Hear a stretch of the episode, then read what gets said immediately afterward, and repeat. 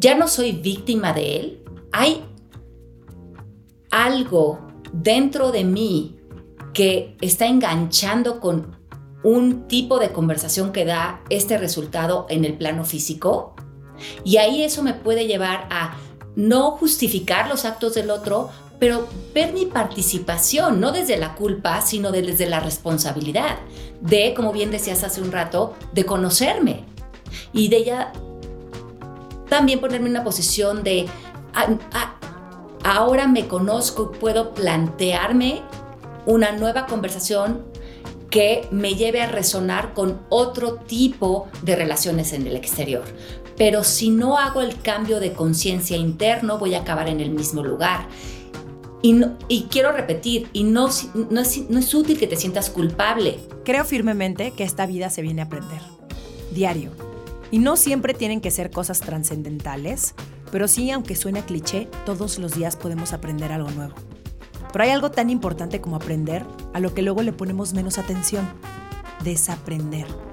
Y es que hemos aprendido tantas cosas que están mal y que no nos llevan a ningún lado, que es necesario verlas, ponerles atención y borrarlas de nuestra cabeza. Por eso, el episodio de hoy va de eso, de desaprender cosas que nos metieron en la cabeza sin darnos cuenta. Y la única manera de poder lograrlo es con conciencia. Antes de presentarte a mi invitada de hoy, te quiero pedir un súper favor. Que nos des follow para que no te pierdas ningún episodio de este podcast, que nos califiques y que si te gusta lo que hacemos aquí en Sensibles y Chingonas, compartas este episodio. ¿Por qué nos cuesta tanto trabajo conciliar nuestra parte vulnerable con nuestro poder? ¿Cómo manejar el trancazo de la adultez? ¿Qué significa ser mujer hoy? Lo dije muy falso, ¿no? Está en ti agarrar las riendas de tu vida y salir de tu zona de confort. Desde atreverte a cumplir tus metas hasta aprender de quienes no son como tú. Yo soy Romina Sacre y te doy la bienvenida a Sensibles y Chingonas, un podcast donde se vale hablar de todo, sin miedo a ser diferentes.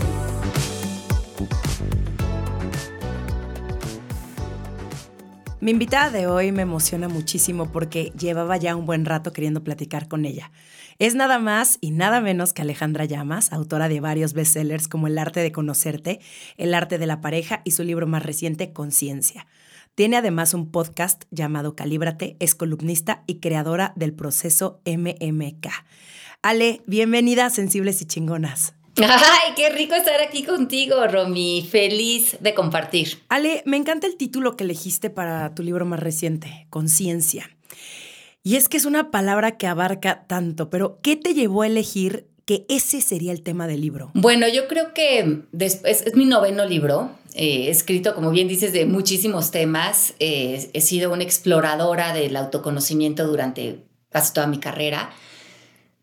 Pero casi todos mis libros empiezan con una pregunta y el libro se va a responderla.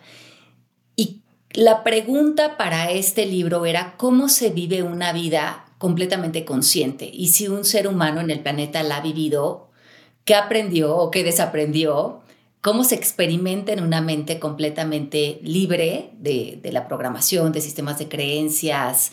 Eh, ¿Quién ha estudiado esto? ¿Desde qué posturas, ¿no? Desde la ciencia, desde la religión, la espiritualidad. Eh, la conciencia existe a pesar de que creamos en ella o no. Es la respuesta a la libertad del ser humano desde todos los puntos de vista, eh, te digo, incluyendo la ciencia. Eh, y, eso estaba rondando mi mente y dije, bueno, creo que eso se puede volver un libro y es, es el resultado de este libro de conciencia. ¿Y cómo ves la conciencia colectiva? Somos como sociedad más conscientes que antes o de plano ya nos está llevando la fregada. Porque en mi opinión, esta es una percepción, claramente no tengo todas las respuestas, esta es únicamente una opinión y una percepción personal que está muy polarizado todo en este momento. Bueno, a veces nos damos cuenta que para que algo nuevo surja, debemos permitir una crisis, tanto en nuestra vida personal como en nuestro mundo colectivo.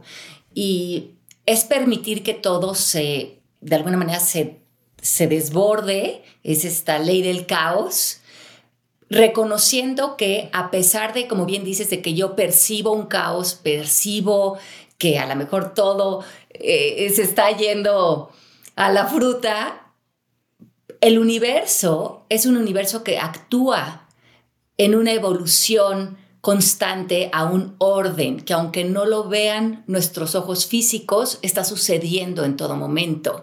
Pero para reordenarnos en posturas mucho más funcionales o en eh, reacomodarnos en nuestro interior, en lo que es posible, tanto como humanidad como para el planeta, hay que deshacer lo que ya está construido y aparentemente no funciona ya. Y, entonces creo que una buena o esperanzadora eh, manera de percibir es que más allá de lo que yo puedo ver, el universo actúa en un orden. Entonces nos tiene que desordenar para reordenarnos. Da qué fuerte lo que dices, porque sí, para que algo nuevo surja debe de haber una crisis. Y a mí me sucedió en el momento en el que yo decidí ir a terapia hace 10 años yo no sabía qué iba y yo no sabía qué esperar. Y probablemente esa fue una excelente actitud ante algo nuevo porque cuando ya tienes muchas expectativas o como sabes a lo que vas, es muy probable que te entren como muchas más dudas o muchos más miedos. Y yo llegué ahí con, ahora sí que pidiéndole ayuda a mi terapeuta, diciéndole, no tengo idea qué está pasando con mi vida, no soy feliz. Pero justamente yo estaba pasando ya una crisis que tal vez ni siquiera la había hecho consciente, porque hay muchas personas que van por la vida así como como en blanco, porque creen, ¿no? Y, volviendo a lo que mencionabas de las creencias y del programa, creen que así es la vida o que ese nivel de caos es lo que, pues, es lo normal, ¿no? En ellos. Entonces, ¿cómo una persona puede empezar a, a crear conciencia si no es a través de la terapia, por ejemplo? Creo que creamos conciencia cuando estamos, como bien dices, a lo mejor lugar en donde estabas tú, hartos de los resultados que estamos dando, cuando nos damos cuenta que ya señalar, culpar, eh, quejarnos, pues ya no nos está dando el resultado óptimo para un alcance importante con nuestra vida, o a lo mejor ya estamos aburridos de nuestro sufrimiento y de nuestras depresiones, ¿no? A mí me pasó. Yo ya me aburrí de mí y de mis historias y de mi pasado y de verdad voy a seguir en estas letanías y Creo que para esto tiene que existir cierta dosis de voluntad, una voluntad interior de querer soltar. ser consciente es, no es sumar algo, es en todos, para cualquier evolución de conciencia estamos dejando ir un obstáculo. Y este obstáculo de manera personal puede ser una historia, un resentimiento, un pensamiento, una idea de que así tienen que ser las cosas, una una historia de que tengo la razón y ah, seguramente desde un punto de vista moral y social la tienes, pero eso es lo que no te está permitiendo ser consciente y eso es muy importante reconocerlo, que la conciencia no está de la mano de la razón, está de la mano de la libertad. Y cuando reconocemos eso, el ego se pone muy nervioso porque el ego ha vivido generando una identidad de que nosotros somos nuestra historia, nuestro pasado, este cuerpo, nuestros miedos, lo que me hicieron, lo que me pasó, lo que no puedo controlar, mi queja, el país donde vivo, mis papás, mi pasado, y ahí justifico una identidad falsa que, como bien dices, se ha vuelto transparente para mí, no la veo, no soy consciente de otras posibilidades y siento que si suelto todo esto me voy a quedar en el limbo. Entonces, ¿quién soy? ¡Qué nervios! Me vuelvo a agarrar del personaje que he creado de mí y sigo esa, esa vida muy robotizada porque creo de alguna manera loca que me da seguridad. Y es fuertísimo, es fuertísimo todo lo que acabas de decir porque vamos acumulando una serie de, como que vamos como metiendo, ¿no? A nuestra mochilita, ¿no? Es que soy la simpática, es que soy la salvadora, es que soy la buena hija, es que soy em, la que depende de su pareja o la que se identifica a través de su pareja, soy la que eh, no sabe hacer muchas cosas, la miedosa, la insegura. Y, y al final es, ¿realmente eres esa persona? O sea, a mí me pasó en, en el momento en el que fui a terapia y empecé a verme, fue dolorosísimo. Y dije, claro, por eso la gente no quiere ¿no? pasar por este proceso, porque duele un chingo y duele todo el tiempo. Y es más, cuando ya te quitas los lentes de la ilusión, ya no hay camino, ya no, ya no te puedes hacer güey. O sea, ya no puedes dar tres pasitos para atrás, porque entonces, ¿no? Y que esa es la belleza de la conciencia, empiezas a ver cosas que ya no te funcionan, que ya no van contigo y que dices, yo ya no quiero regresar a lo que era, porque sí es vivir una vida cargando cosas todo el tiempo. Y me encanta lo que dices, que la conciencia está, está del lado de la libertad porque es así como yo me siento hoy y es como eh, lo que siempre andamos repitiendo en este podcast, ¿no? El date la oportunidad de conocerte, porque es el primer paso para cambiar, es el primer paso para desaprender, que es justamente el tema del que vamos a hablar hoy. Eh, porque sí, para aprender cosas necesitamos desaprender muchas otras. Entonces, además de las que ya mencionamos, Ale, ¿cuáles son las principales creencias que debemos desaprender para tener una vida más consciente? Bueno, tres creencias que creo que son importantísimas de identificar en nosotros, que son las que anclan el sistema de creencias que llamamos ego, que simplemente es un sistema de creencias en el que muchos de nosotros fuimos eh, como arrojados a esa conversación que volvimos nuestra, son eh, no soy importante, no soy suficiente, hay algo malo conmigo, equivocarme y cometer errores es malo, ¿no? Puedo hacer el ridículo.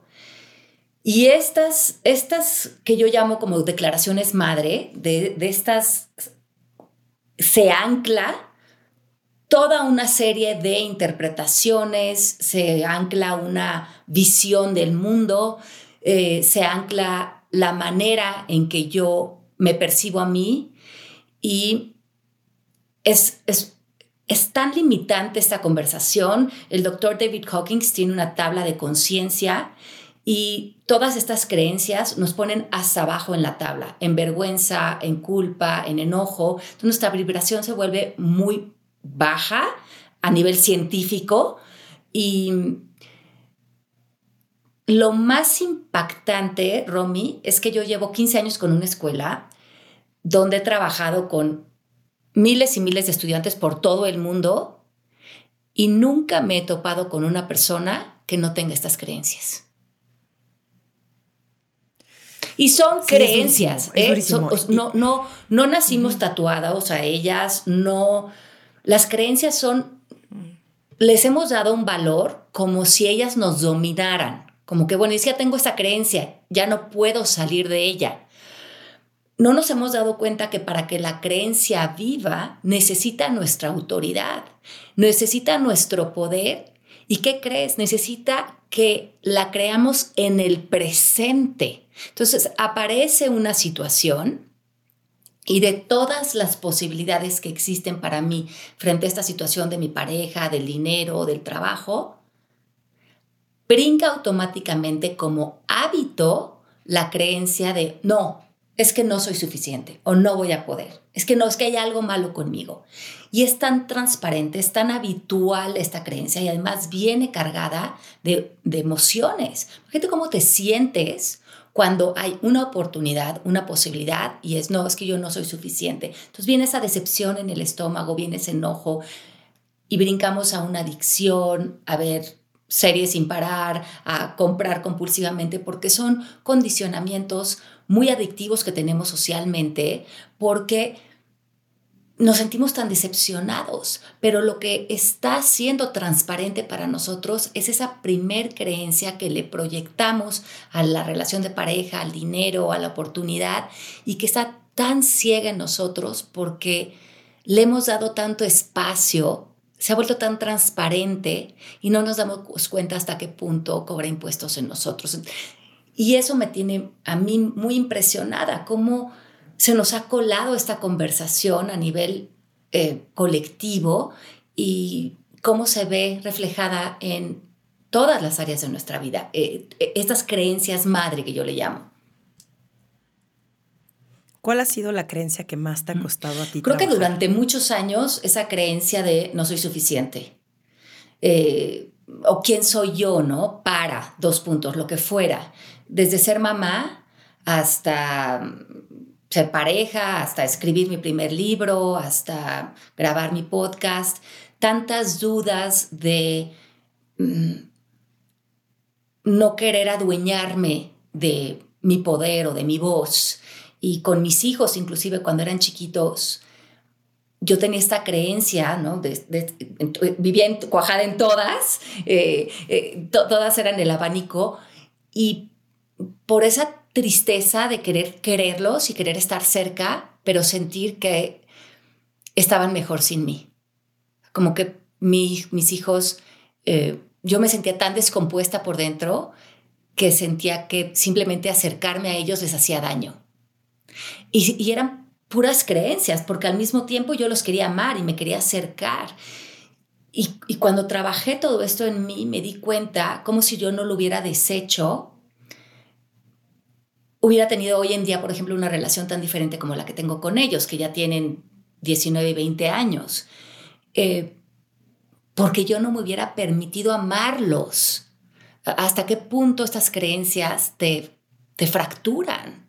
Porque no te sientes merecedora de tus hijos, en ese caso, ¿no? Hablando de los niños, que, ya, pues, ¿cómo no vas a merecer a tus hijos, ¿no? ¿Hasta qué punto nos, nosotras mismas o nosotros mismos nos vamos cortando las alas de lo más importante, que en este caso es que sería, que sería la conexión con el amor, el amor hacia un hijo, el amor hacia una pareja, el amor hacia tu trabajo, el amor hacia una amiga, porque estas creencias nos hacen que nos aislemos. Sí, es durísimo vivir así. A mí me pasó, yo llevo cuatro años con mi novio y siempre digo que el primer año fue horrible. no fue horrible que hay, horrible entre él y yo, horrible conmigo misma, porque me confronté a un montón de, justo de mis creencias, de mm, que sí puede haber alguien que me quiera, que sí hay alguien que quiera ser mi compañero, que sí hay alguien que quiera construir conmigo, que sí hay alguien que, que sí soy merecedora de ese amor. Y está muy perro porque creo que la mayoría nos terminamos saboteando. Y eso era lo que yo hacía en todas mis relaciones pasadas. Terminaba antes de que ya empezaba a haber pedos en la relación, sobre todo porque yo también entraba a relaciones ni siquiera sabiendo, uno, quién era yo y dos, ni siquiera sabiendo qué esperaba, de, ni siquiera diciéndole al otro qué quería de esa relación. Eh, y entonces terminaba huyendo, terminaba saliendo y siempre aún, claro, nadie es suficiente para mí, este, yo nunca voy a tener el amor, este, y, nos empezamos a, a, comparar estos cuentos, porque nos han dicho, ¿no? Como no se puede tener todo en la vida, ¿no? Esa es otra creencia, ¿no? El, no, no, no, eres exitosa en tu trabajo, pero no puedes ser exitosa en el amor, ¿no? Como que tienes que elegir todo el tiempo entre una cosa y otra. Y en el momento en el que yo estoy con mi novio, que es un tipazo, que aparte es el más amoroso, el más cariñoso, que realmente quiere estar conmigo, yo estaba aterrada, pero aterrada de que la pasaba todo el tiempo mal. Y celos, o sea, que muchas veces también se, las, se los expresé, porque eso es algo importantísimo. No nos tenemos que quedar con lo que sentimos, tenemos que expresarlo, porque me imagino que ha de haber muchas otras mujeres que han de haber pasado por lo mismo que tú, Ale, con este mismo sentimiento de que no merecen a sus hijos, pero el simple hecho de decirlo se sienten peor. No como de, tengo estos pensamientos y, no, no, no, mejor los callo, mejor los guardo. Y, hasta qué punto uno pues explota, porque tarde o temprano va a salir a la mínima provocación. Entonces, no hay necesidad de quedarnos con absolutamente nada. Pero muy pocas personas tienen esa, esa capacidad, ¿no? Digo, obviamente tú estás súper trabajada, pero hay pocas personas que tienen esa capacidad de verlo, identificarlo y expresarlo de la forma en la que ella. Y lo que dices es muy importante, porque cuando haces consciente lo inconsciente, ya no tiene tanto peso.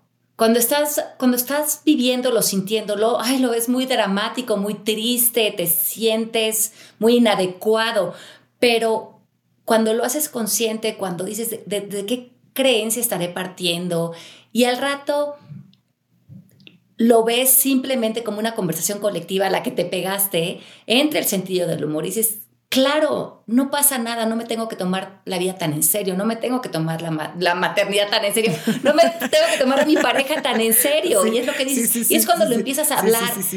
Yo en loca ya.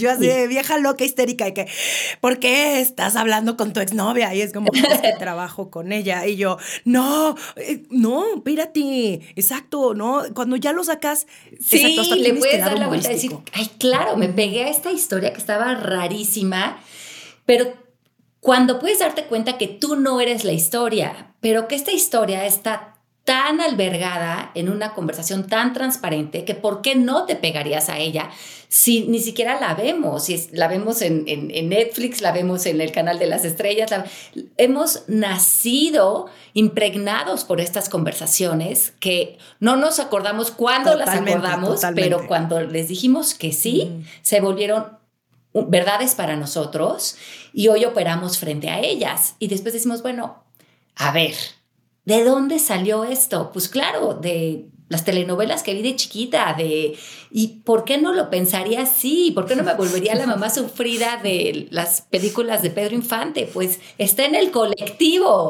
Déjame, déjame, pero te vas a arrepentir. Si no, es como un drama ahí, eh, amor, odio, este, pégame, pero no me dejes, pero la otra es mi enemiga, pero el amor lo va a poder todo, pero tengo que cambiar quién soy para que el otro me acepte. O sea, toda es esa narrativa, esa narrativa de las telenovelas y de las películas de Disney afortunadamente no las actuales, porque ya hicieron, hacen muy buena chamba, pero las pasadas, sí. ¿qué pedo? O sea, yo siempre digo, el problema es que hemos absorbido y ahora sí que hemos mamado, ¿no? Todas esas historias y toda esa narrativa.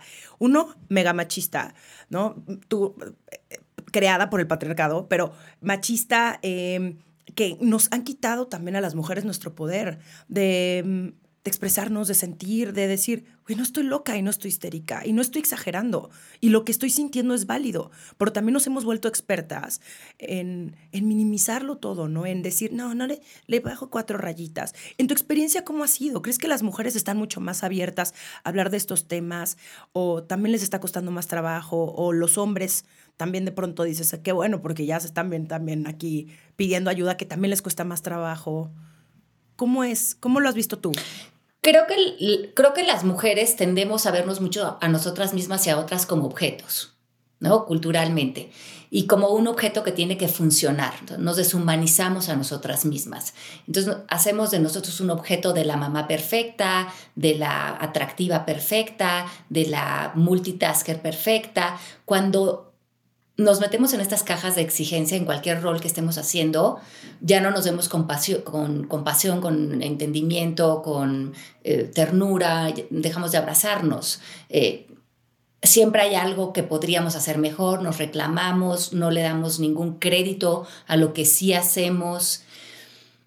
Y cuando entramos en esa conversación, empiezan a cobrar eh, mucho más volumen estas creencias de hay algo malo conmigo, podría hacer las cosas mejor, podría ser mejor mamá, podría ser mejor esposa, podría tener mejor cuerpo, podría enflacar más, podría verme más joven, podría, podría, podría, podría, y estamos constantemente en un lugar tan doloroso en el que nos ponemos inconscientemente que estamos por otro lado, creando esta otra vertiente de quién me salva de esta conversación, que no veo y que me lastima.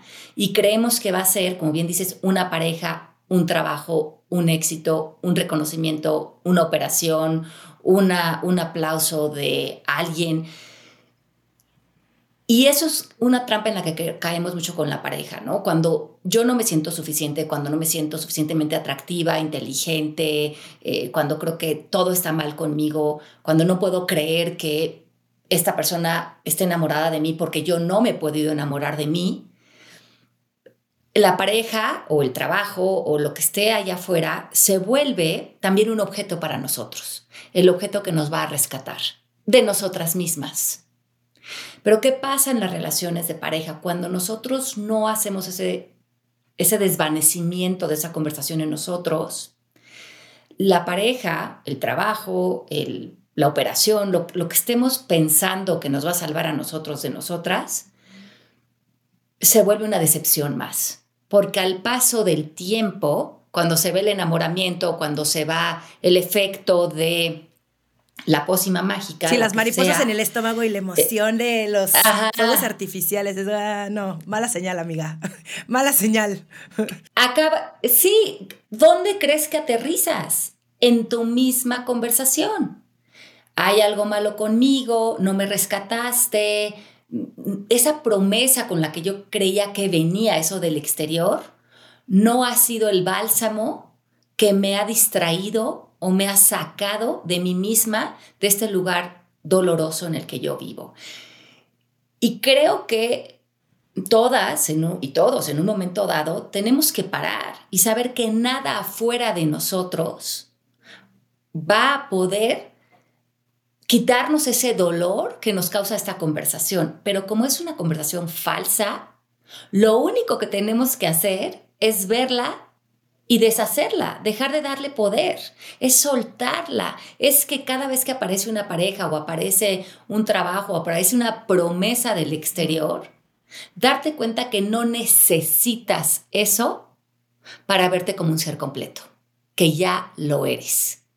Y conforme practicas esto, conforme practicas, yo no necesito que tú cambies, yo no necesito que tú me reconozcas, yo no necesito ese trabajo, yo no necesito que tú me veas atractiva, yo no necesito que tú me consideres inteligente, yo no lo necesito porque no soy alguien ni siquiera calificable, soy un ser humano que en un estado más profundo ya soy un ser completo.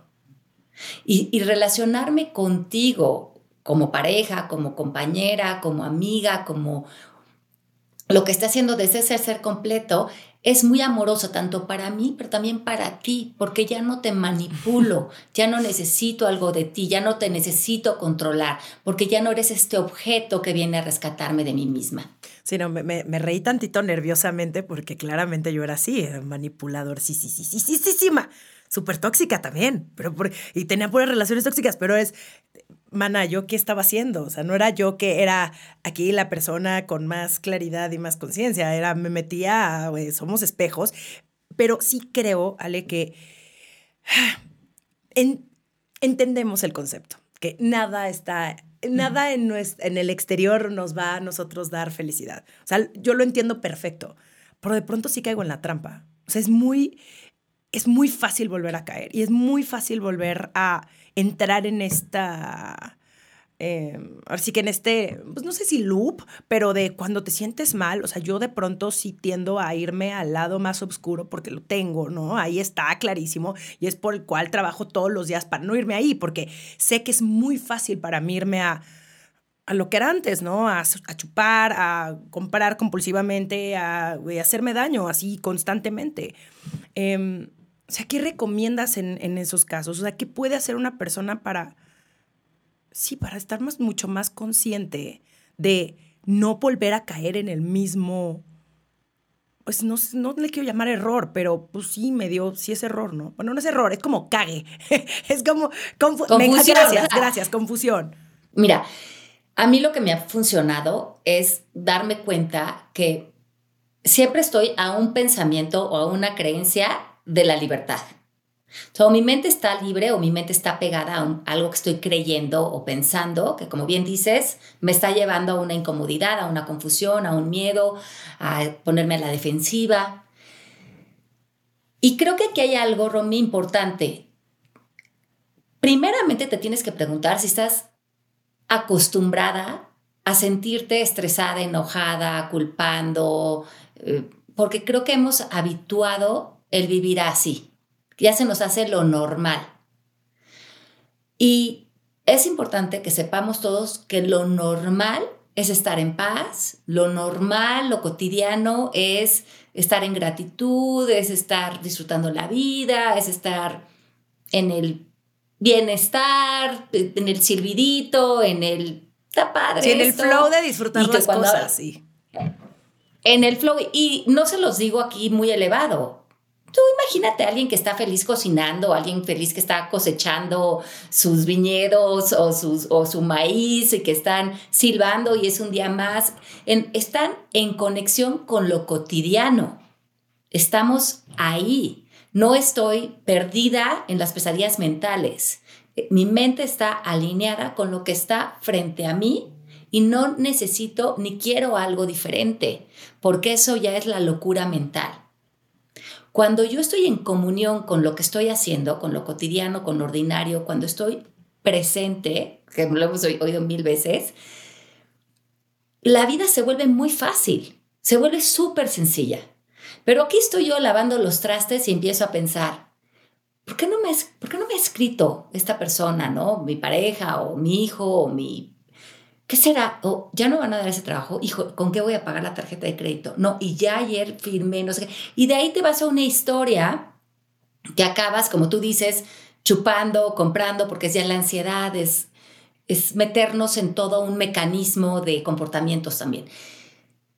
Cuando yo me doy cuenta que estoy ahí, algo que a mí me funciona mucho es vivir con esta idea de no necesito nada más que estar en comunión con este momento. Y si creo que estoy necesitando algo, está partiendo de una creencia y de un pensamiento. ¿Cuál es? Y ese lo trato de identificar. Estoy necesitando eh, pensar que necesito que me den este proyecto para estar bien económicamente, vamos a decir. Y luego pienso, pero es que, que en este momento no estoy bien económicamente. O sea, tengo todo. ¿Para qué necesito el dinero? ¿Para comer? ¿Para dormir? ¿Para bañarme? Hoy me comí, comí algo, dormí en una cama. Eh, sí. Entonces estoy bien. Entonces me estoy metiendo en un cuento. Entonces en realidad no lo necesito. Me estoy yendo al futuro. Y como dicen, si quieres sufrir, invéntate un futuro. En este momento estoy bien. Ahora, mi ego me está diciendo que necesito ese trabajo para estar bien. Sí, claro, es mi ego. Esa, eso a mí me sirve mucho.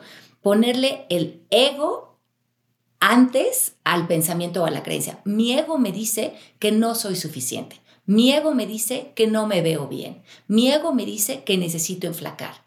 Y me doy cuenta cómo mi ego está conectado al miedo, a la conversación colectiva, pero en este momento, fuera de lo que estoy pensando o estoy creyendo, ¿estoy bien? Y la respuesta normalmente, Romy, en todo momento es sí. Sí, porque es, y ahí hay muchísimo. Sí, porque regresar a la presencia, es, es, es, tener como ahora sí que los hechos, ¿no?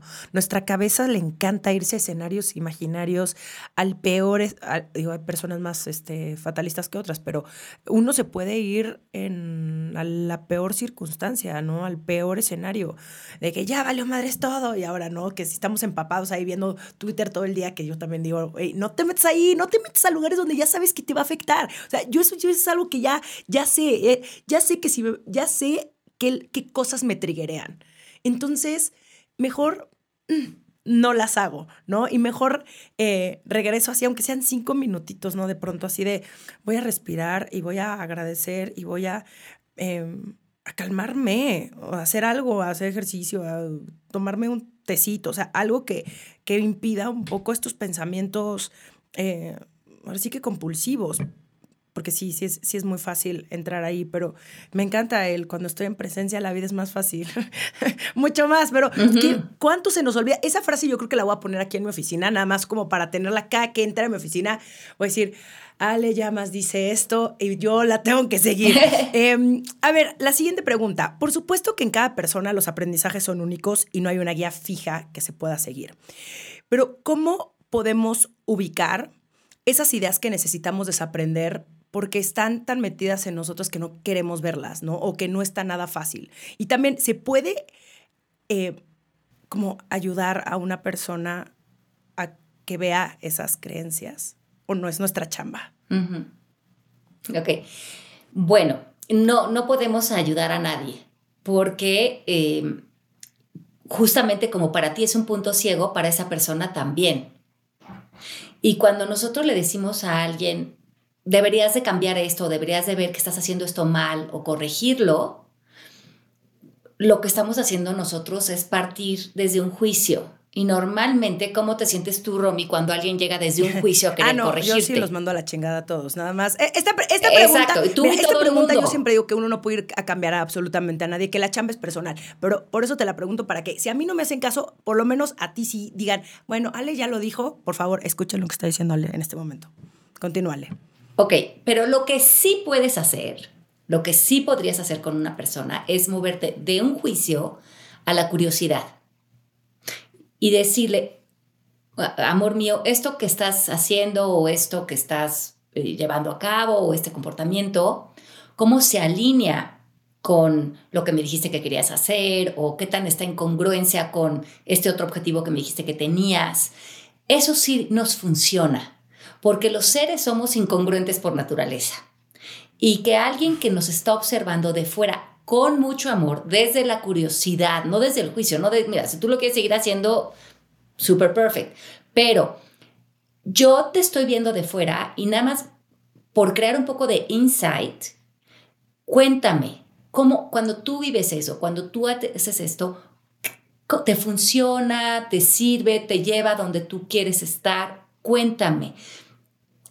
Pero es, no es que lo quiero que tú lo cambies, es que quiero conocerte, quiero, quiero estar adentro de ti, quiero ver desde dónde estás partiendo. Y esto es muy amoroso, porque esto conecta, lo otro desconecta. Estoy pensando, estoy pensando lo que voy a decir, pero sí, el partir de la curiosidad, el partir de la pregunta, porque al final mi terapeuta tiene una frase buenísima que es, nada es malo, solo hay que asumirlo y que obviamente uno no puede ir por la vida tratando de cambiar a la otra persona, ni juzgándolos, ni diciéndoles lo que está bien, ni lo que está mal. Pero justo en el momento en el que le preguntas a alguien, viene más de cómo yo me puedo relacionar contigo, ¿no? A través de cómo tú ves la vida, prácticamente, ¿no? Y cómo ves ciertas cosas. Y uno también puede decidir, bueno, si a ti esto te da placer si te, te, estás haciendo daño, pero te da placer, ¿no? Por ejemplo, que mi amiga esté en una relación donde se la madrean, ¿no? Eh, que obviamente uno puede cuestionarle a su amiga como de por qué no cortas con esa persona o por qué no te divorcias de ese ser humano, pero tal vez ella te dé una explicación que en tu cabeza, pues obviamente violencia es este no negociable, va y este lo quiero denunciar, etcétera, pero a lo mejor para ella es su interpretación de amor y entonces ahí es como puedes ser más empática. Por lo menos tratar como sí de entender, ¿no? Porque en las relaciones va a haber resonancia. Si, si él es agresivo, ella está viviendo en una conversación donde resuena con esa relación. Por lo que sería importante entender que a lo mejor dentro de ella hay todas estas creencias de no merezco, no soy importante y por algo entonces no pone límites y no se sale de esa relación porque hay una conversación que a lo mejor no está formulada en voz fuerte, pero que está haciendo eco, está resonando con la actitud de él. Por eso sería más importante que le digamos a esta persona, ¿qué te podrías estar diciendo en tu interior? ¿En qué creencias crees que vives que resuenas con este tipo de relaciones? Que haces eco con este tipo de relaciones. Y eso es muy útil porque no le estás diciendo suéltalo, porque probablemente no lo puedes soltar porque está en resonancia. ¿Y qué crees? Si termina con este novio, va a estar con otro similar. Sí, porque no ha aprendido, porque, no ha roto esa creencia, porque no la ha visto. No ha roto el gancho que la engancha. Y el gancho que la engancha para ella es inconsciente. Por eso es que la curiosidad abre la posibilidad de que ella diga, ¿cómo? Ya no soy víctima de él, hay algo dentro de mí que está enganchando con un tipo de conversación que da este resultado en el plano físico. Y ahí eso me puede llevar a no justificar los actos del otro, pero ver mi participación, no desde la culpa, sino desde la responsabilidad, de, como bien decías hace un rato, de conocerme y de ya también ponerme en una posición de, ah, ah, ahora me conozco y puedo plantearme una nueva conversación que me lleve a resonar con otro tipo de relaciones en el exterior. Pero si no hago el cambio de conciencia interno, voy a acabar en el mismo lugar. Y, y, quiero repetir, y no, no, es, no, es, útil que te sientas culpable, porque esa conversación que te tiene enganchada, en, a lo mejor en dinámicas no funcionales, tú no accediste a ella de manera voluntaria, pero sí tienes la oportunidad ahorita de verla y deshacerla. Sí, qué fuerte. ¿Cómo, cómo repetimos patrones inconscientemente, no? Pero porque ahí están, son parte de nuestro programa y es parte de lo, que traemos dentro y está, es, es, durísimo, es durísimo, porque ahí es cuando uno, y es parte también de este camino de la conciencia que nunca dejas de aprender. Y cuando crees que ya te sientes, ya, no, estoy lista, ya me siento toda madre, no qué, o llega la vida a ponerte otra cosita ahí que no habías visto, ¿no? De, eh, ahí te va tu hermana, eh, ahí te va tu mamá, ahí te va tu... Y dices, ¿qué pido? ¿Qué está pasando? ¿Cómo no había visto esto? Y pues tal vez no, exacto, no lo habías hecho consciente antes, pero qué bendición también que nos ponen estas situaciones para que no puedas seguir creciendo, para que puedas seguir evolucionando, para que puedas seguir teniendo herramientas para afrontar la vida y para que puedas ser más feliz, porque yo sí creo que esta vida vinimos a ser felices y a pasarla chingón, pero es, es se nos olvida, se nos olvida súper fácil. Ahora quiero hablar de las emociones, Ale. ¿Qué papel juegan las emociones en una vida más consciente?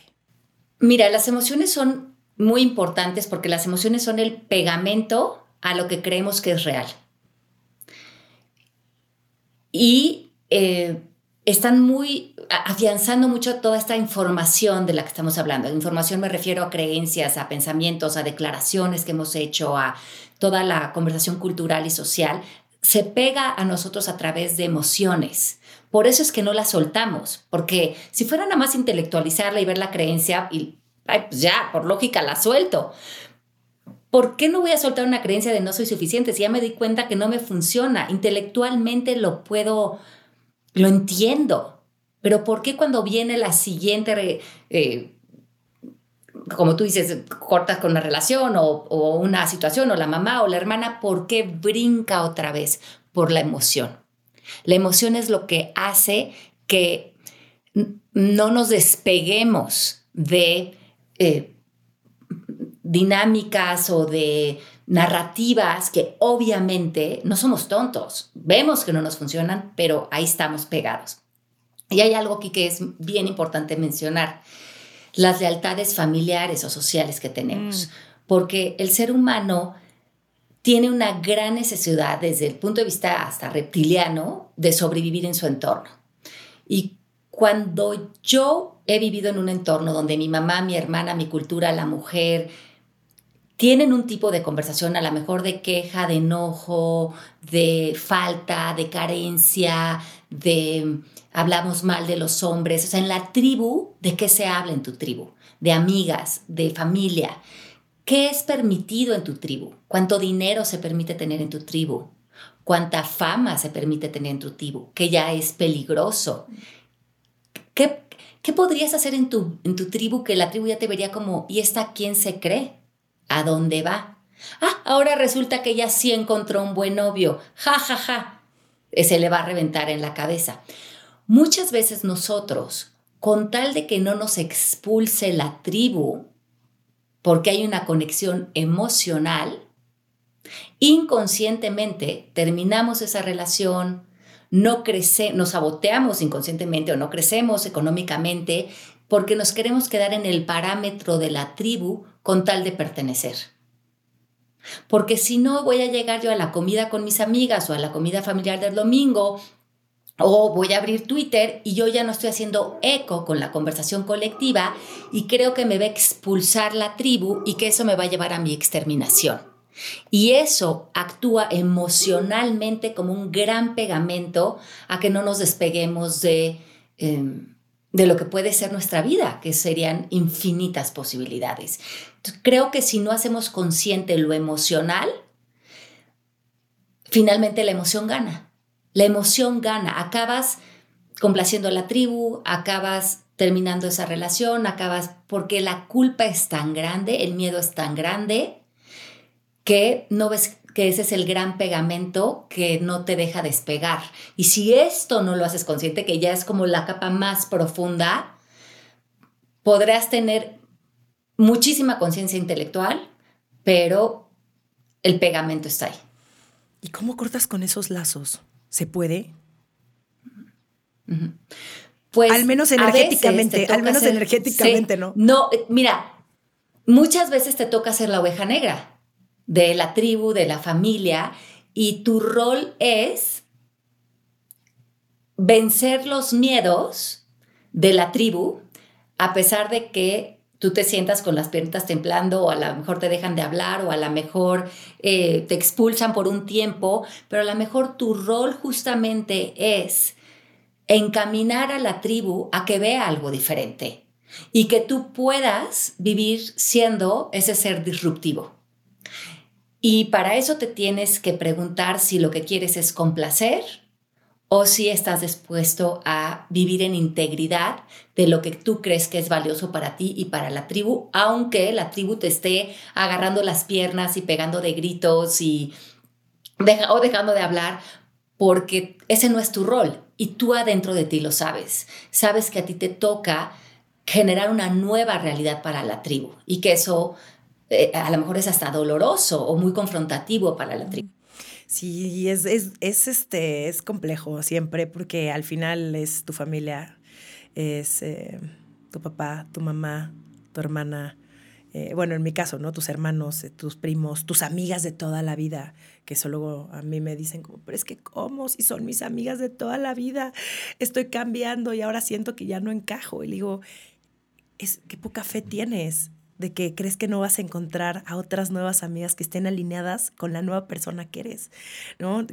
¿Cómo no confiamos en que estos cambios que hacemos son únicamente para bien y que obvio toman tiempo y que son un proceso y que no todo tiene que ser de un día a otro, pero también se vale, ¿no? De pronto decir, ya me di cuenta, ya no quiero, güey, ya no quiero estar aquí escuchándote, papá, mamá. Y ese yo creo que también es la belleza de ser adulto, que uno puede elegir ya a quién quiere en su vida y a quién no. Y, y, si alguien te hace daño, si alguien te hace menos, si alguien no te está sumando, si alguien eh, es nocivo para ti, porque hay muchas relaciones muy, muy, muy, muy destructivas y muy tóxicas, yo sí digo, pues, chao, ¿no? O sea, yo, yo, yo me he vuelto muy de hasta aquí llegamos. ya no te puedes meter más para acá.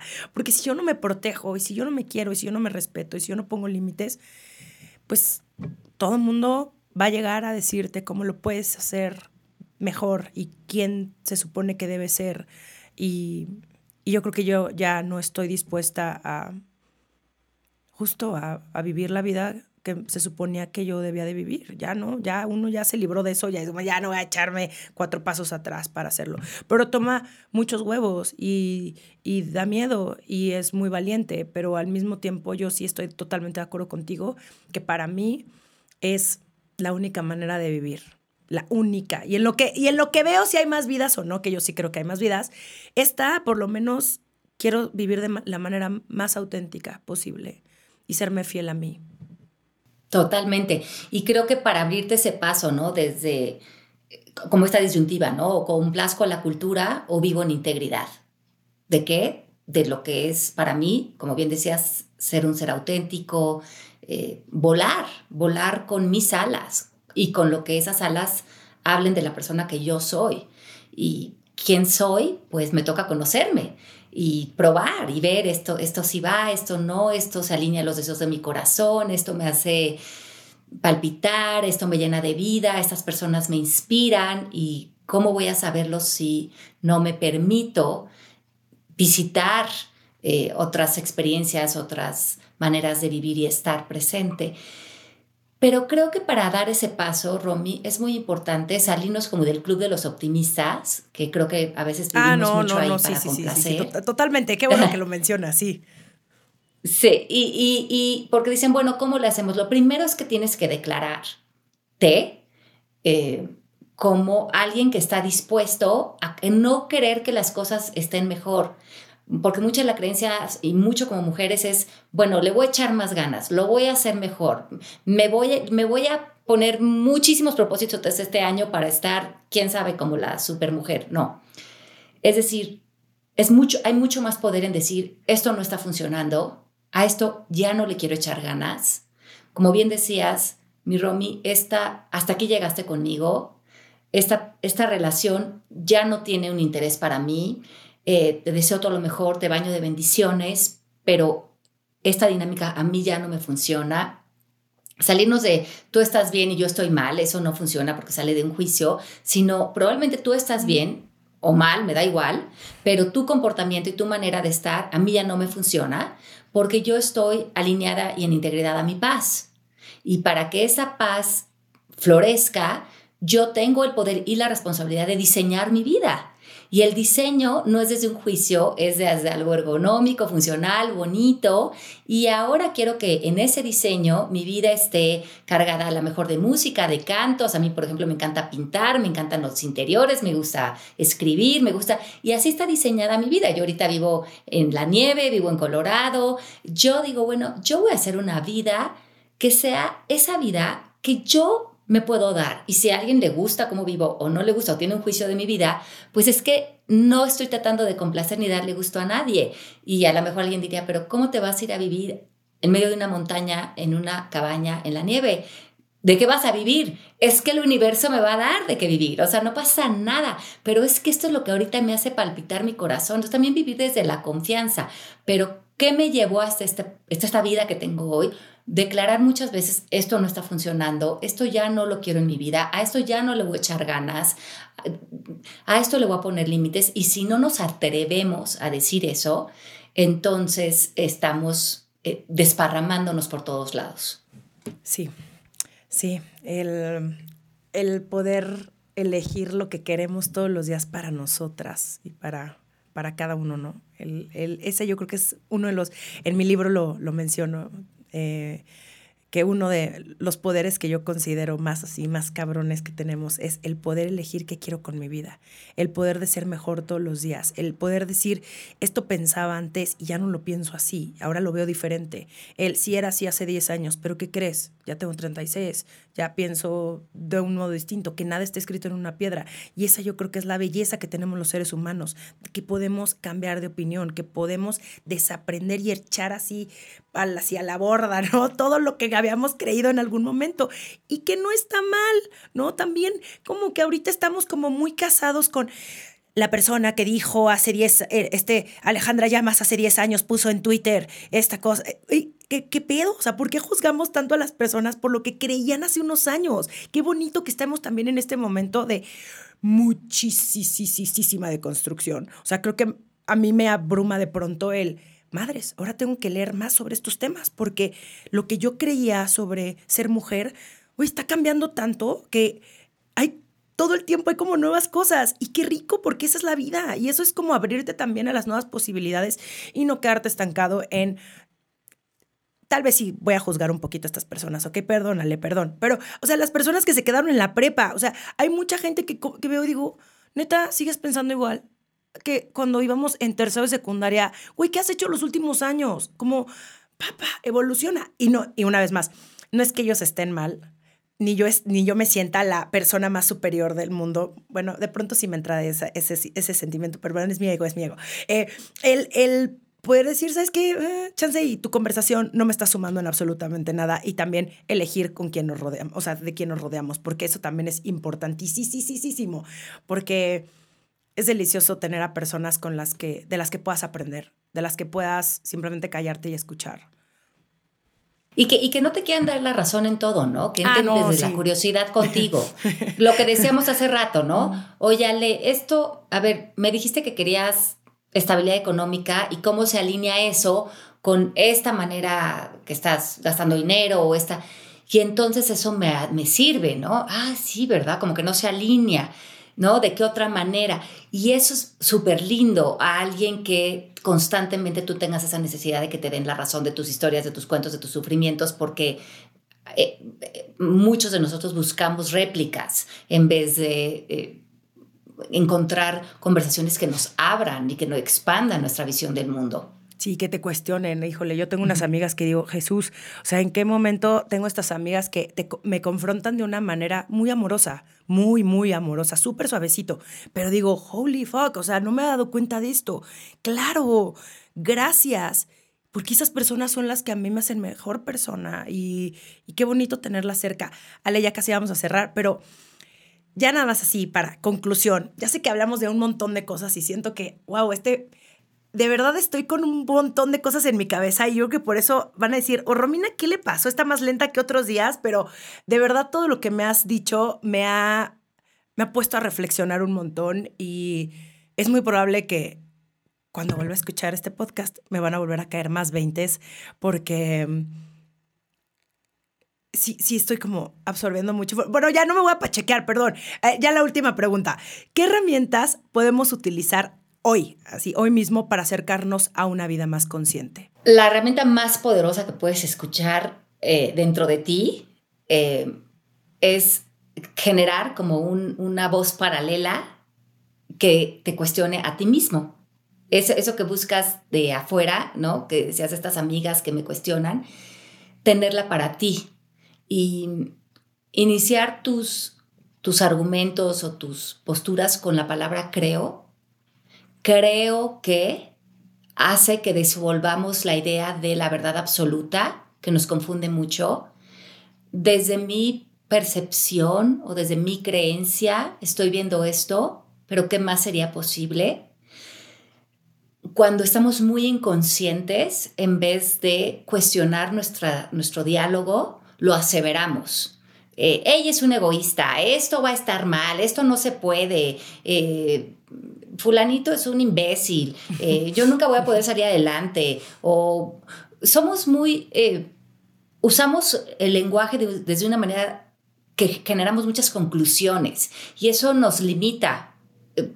Cuando nos volvimos más humildes con nuestro lenguaje, empezamos a abrir infinitas posibilidades para nosotros si te permites vivir en un lugar mucho más flexible dentro de ti, donde estoy percibiendo esto, pero puede ser que no sea la verdad, o creo esto de esta persona, pero ¿será que eso también se relaciona conmigo?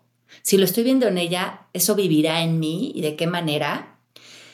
Y saber que ningún pensamiento es absolutamente cierto, ninguno. Para que un pensamiento sea absolutamente cierto, se convertiría en un hecho.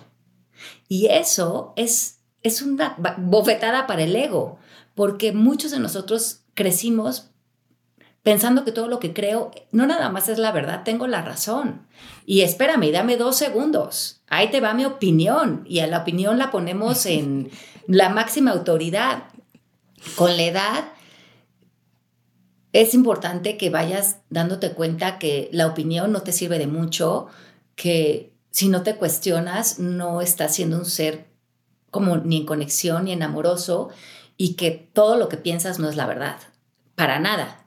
Pero que si crees que es, probablemente te estás poniendo en posiciones de mucho orgullo y de mucha limitación para todo lo que te quiere dar el universo y la vida y los seres humanos.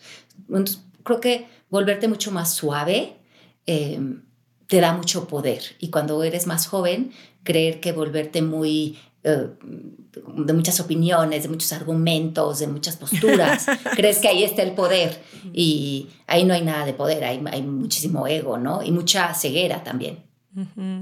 Sí, aprendamos a escuchar más. Eso, Yo creo que esa, esa, es, esa ha sido mi tarea los últimos años. El, mm, mm, no, escucha, aprende, no pasa nada. Eh, Ale, muchísimas gracias. ¿Dónde te puede encontrar la gente? Bueno, me pueden encontrar en Instagram, en Llamas Alejandra. Eh, ahí en el link de mi bio está toda la información de lo que estoy haciendo, los lugares que estoy visitando, donde estoy dando conferencias, también del instituto que tengo hace más de 15 años de autoconocimiento, mis libros, los podcasts, pues, todo en lo que estoy. Y, pues, pues básicamente ahí. Muchísimas gracias. Te mando un abrazo enorme. Eh, muchas gracias por este episodio. De verdad, creo que ha sido uno de mis favoritos. Te lo agradezco un montón y qué gustazo haberte conocido. Igualmente, Romy, ya nos daremos un abrazo. Sí, en serio sí, ¿eh? Pues, cuando estés aquí en México, claro que sí. Te mando un abrazo y me encantó haber conversado contigo hoy. Esto fue Sensibles y Chingonas. Síguenos en Instagram y Facebook como Sensibles y Chingonas. Y no olvides suscribirte a nuestro newsletter en sensiblesychingonas.com, diagonal newsletter.